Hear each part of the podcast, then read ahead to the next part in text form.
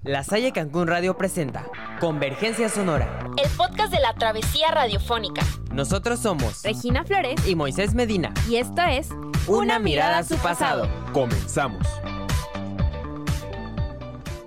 En el capítulo de hoy hablaremos de un destacado cineasta y novelista. Conoce todo detrás del gran guionista francés Jean-Claude Carrier. Hola amigos, qué bueno que logren acompañarnos en la historia interesante del día de hoy. El personaje del que hablaremos en este capítulo es un guionista, novelista, actor, dramaturgo y ensayista francés, considerado como el guionista de cine más prolífico en la historia del cine en Occidente y uno de los más brillantes. Eso justamente. Hablaremos de Jean-Claude Carrier, quien ha escrito alrededor de 100 guiones para una enorme lista de notables directores. En particular, es conocido por su colaboración como guionista en seis películas de Luis Buñuel.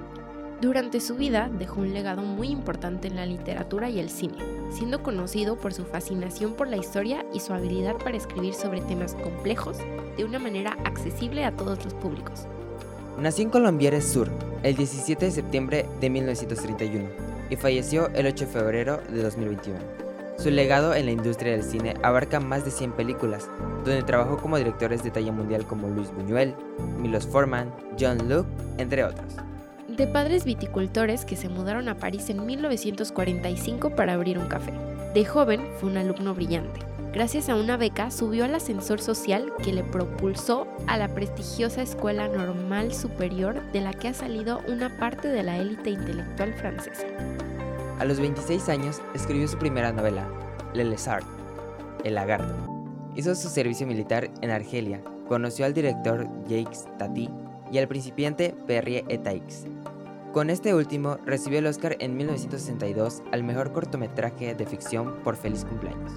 Bibliófilo, apasionado por el dibujo, la astrofísica, el vino y aficionado al Tai Chi Chuan. Eso logró que John Claude Carrier presidiera durante 10 años la Escuela Nacional Superior de Oficios de la Imagen y el Sonido, principal escuela de cine en Francia. Carrier comenzó su carrera como actor en los años 50, pero pronto se dio cuenta de que su verdadera vocación era escribir. Sus primeros trabajos como guionista fueron adaptaciones de novelas, óperas y obras de teatro. A lo largo de su carrera trabajó en una amplia variedad de géneros, desde películas de ciencia ficción y terror hasta dramas históricos y comedias románticas, demostrando así su versatilidad como escritor. No obstante, Carrier es recordado principalmente por su colaboración con el director español Luis Buñuel. Juntos escribieron varios guiones innovadores y provocativos que se convirtieron en películas icónicas. La combinación del talento literario de Carrier y la visión surrealista de Buñuel dio lugar a obras maestras que rompieron con las normas del cine convencional de la época. Este comenzó su carrera escribiendo novelas y guiones de cine en Francia. Fue el autor original de la película Belle de Jour, de Louis Buñuel, que es considerada una obra maestra en la historia del cine. También trabajó con otros cineastas importantes, como Milos Forman, Jean-Luc Godard, Joseph Losey y Nijisiga Oshima. Además, fue escritor de teatro y de prosa y se dedicó a la enseñanza en universidades y escuelas de cine. Además de sus logros en el cine, también escribió obras de teatro y ensayos sobre su experiencia en el mundo del cine. Entre sus obras teatrales se encuentran El Círculo de Tiza Caucasiano y Los Hombres Comunes, y sus ensayos incluyen El punto y la línea y el arte de la adaptación. Carrier fue conocido por su compromiso con la exploración de temas políticos y sociales en sus obras, incluyendo temas como la pobreza, la guerra y la religión. Su trabajo ha sido aclamado por la crítica como provocador, innovador y original. Carrier también fue un escritor, alrededor de 30 libros, novelas, ensayos históricos o sobre cine, manuales de escritura de guion, otros ensayos sobre el budismo. El joven Carrier apenas superaba los 30 y era poco más que una promesa. Licenciado en letras y en historia, Carrier había publicado sus dos primeras novelas.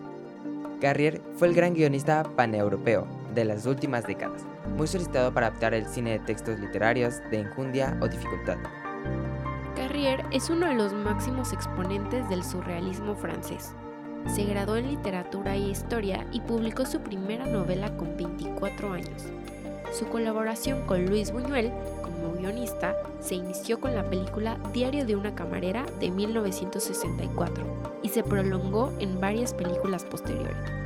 El joven apenas superaba los 30 y era poco más que una promesa. Licenciado en letras y en historia, Carrier había publicado sus dos primeras novelas. Pero, ¿qué hace tan importante la historia de este aclamado guionista? ¿Y por qué sus obras han sido objeto de múltiples homenajes, premiaciones e incluso nominaciones al Oscar? Entérate de todo aquí. Esto es Una mirada a su pasado por la Salle Cancún Radio. Mi nombre es Regina Flores. Y yo, Moisés Medina. Hoy estamos hablando de Jean-Claude Carrier. Continuamos. Carrier entró en el cine y en el guion como casi todos los guionistas entraban antes en el oficio, por azar. Tras adaptar al libro dos películas de Jacques Tati y escribir unos cortometrajes, el encuentro casi casual con Luis Buñuel marcó su vida y su carrera, que iban unidas a pesar de su enorme discreción. Junto a él aprendió a escribir guiones libres, siempre cercanos al surrealismo, provocadores, el erotismo y fetichismo que subyace en Diario de una camarera, en la modernísima Belle de Job o en ese oscuro objeto del deseo, cuando no abiertamente delirantes. Se ha hablado mucho de esa sinergia fiel y casi perfecta que formaron el último Buñuel y el primer joven Carrier. Y poco más se puede aportar a tanta bibliografía y mítica, salvo tal vez la pregunta retórica de qué hubiera sido el cine del uno sin el otro. Carrier se acercó sin prejuicios y en confianza a todo tipo de directores y todo tipo de material, sin demeritar a casi ningún género. De algún modo, Carrier hizo suyo el cine, aquella máxima que decía que un disco en el que tocaba Recorder no podía ser malo. Carrier, pues, escribía con la sutileza, el humor y el oficio de coder. Es así que a finales de los 60 y durante los 70, el francés hace un poco de todo, sin tenerle miedo a ningún género. Desde su aportación al psicotriller de Jess Franco, Miss Muerte, se le daba bien manejar los tiempos tensos del thriller raro de Deray, con el que siguió escribiendo policíacos, un género para el que estaba especialmente dotado, como muestra, por ejemplo, Funeral en Los Ángeles del propio Deray. Fue hasta la década de los 80 que se convierte en el adaptador por excelencia del cine europeo, practicando a veces un cine quizás excesivamente académico y abandonaba un poco cierta tendencia psicotrónica de la década anterior. Por suerte, su capacidad para narrar y encontrar historias originales y extrañas nunca decae del todo, y de vez en cuando su nombre se deja caer por auténticas rarezas. Desde Max de Nagisa Oshima, la relación amorosa entre un simio y una mujer hasta reencarnación, turbadora y ambigua historia con un niño y una mujer que nos vuelve al carrier más original, al más personal. En sus últimos años se le puede rastrear en películas con un halo clásico y libertario a la vez. Hermosas pequeñas películas como la mencionada El artista y la modelo. Jean-Claude Carrier era un notable escritor profesional, pero su talento camaleónico, su verdadero don de artista, era el de mimetizarse con los genios, buscar en la profundidad de sus zonas más oscuras para luego acompasarse a sus mecanismos de creación. Durante todas esas décadas de actividad como guionista, escritor y ocasional actor, reivindicó siempre su método de trabajo, el de la inmersión en la inconsciente, la búsqueda de una aleatoria guía de acción en su propio interior, su territorio más oscuro e instintivo, afrontando la libertad y los peligros que le acompañan. Un dato curioso es que Jean-Claude describió México en 1964 para trabajar en el guion de Viva María con Luis Malle. Lo primero que le impresionó fue la ignorancia de los extranjeros del pasado prehispánico. En Francia, según él, no se enseña lo que ocurrió en la mitad de la humanidad durante todo el descubrimiento del continente americano. Pero volviendo a su biografía, además de sus logros en el cine, también escribió obras de teatro y ensayos sobre su experiencia en el mundo del cine. Entre sus obras teatrales se encuentran El Círculo de Tista Caucasiano y Los Hombres Comunes, 1960, y sus ensayos incluyen El punto de la línea y el arte de la adaptación. Es por ello que Carrier fue conocido por su compromiso con la exploración de temas políticos y sociales en sus obras, incluyendo temas como la pobreza y la guerra. Su trabajo ha sido aclamado por la crítica como innovador y original. La escritura fluida, simple, bella y atrapante es un cambio puro de Carrier. La simbiosis de ambos talentos se fue gestando en miles de obras. En 2014, recibió el premio de la Academia de Cine Europeo por su trayectoria en el cine y la literatura. y fue elegido miembro de la Academia Francesa en la Cátedra 29 especializada en el cine. Su legado sigue siendo una influencia importante en el mundo del cine y la literatura, y por su trabajo ha sido traducido a muchísimos idiomas y disfrutado por audiencias en todo el mundo. Muy activo pese a su edad, en 2018 escribió un último ensayo, El Valle de la Nada, y en 2020 confirmó el guion de la película La sal de las lágrimas, de Philip Garrel. Casi 40 años más de vida y trabajo completaron el enorme trayectoria de este ahora anciano Jean-Claude Carrier, quien dejaría de vivir hace unos pocos años.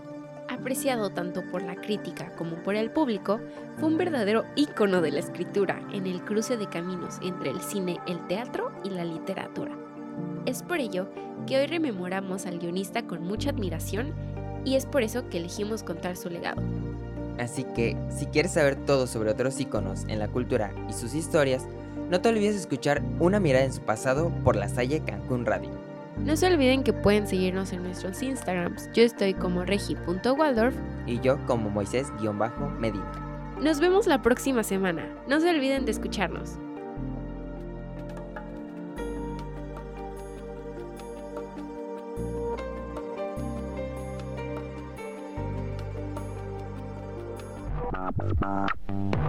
La Salle Cancún Radio presentó Convergencia Sonora, el podcast de la travesía radiofónica. Esto fue Una, mirada a su pasado. Somos comunidad en frecuencia. Hasta la próxima.